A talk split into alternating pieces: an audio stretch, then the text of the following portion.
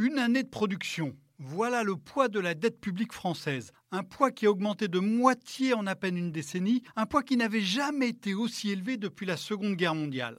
Dans l'ancien monde, il aurait fallu sonner le tocsin. Le fardeau de cette dette menace d'étouffer le pays. La crédibilité de la France risque d'en souffrir, d'autant plus que la dette publique diminue dans la zone euro. Et le pays est de plus en plus vulnérable à une hausse des taux d'intérêt qui se profile justement à l'horizon. La nervosité pourrait gagner les investisseurs, au nerf déjà mis à l'épreuve par les louvoiements budgétaires de Rome.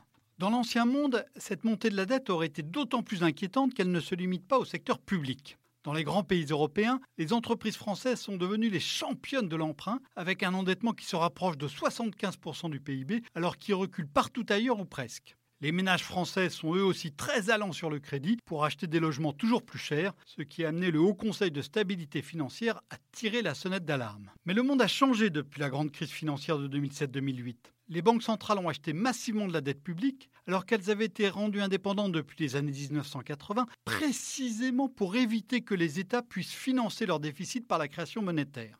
Ces banques centrales sont en situation de fiscal dominance, comme disent les économistes. Dans cette domination budgétaire, la politique monétaire est surdéterminée par la politique budgétaire la Banque centrale fait ce qu'il faut ou agit quoi qu'il en coûte, pour reprendre deux traductions possibles de la fameuse expression whatever it takes, employée par le président de la Banque centrale européenne, Mario Draghi, en 2012 pour sauver l'euro et calmer les inquiétudes des investisseurs sur la dette publique italienne et espagnole.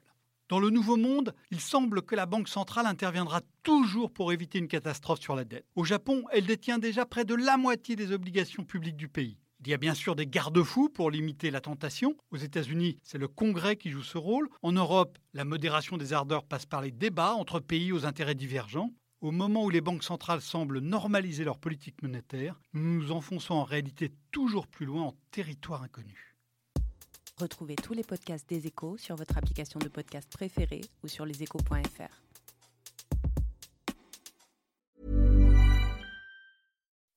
When you make decisions for your company, you look for the no-brainers. If you have a lot of mailing to do, stamps.com is the ultimate no-brainer. Use the stamps.com mobile app to mail everything you need to keep your business running with up to 89% off USPS and UPS. Make the same no-brainer decision as over 1 million other businesses with stamps.com. Use code PROGRAM for a special offer. That's stamps.com, code PROGRAM.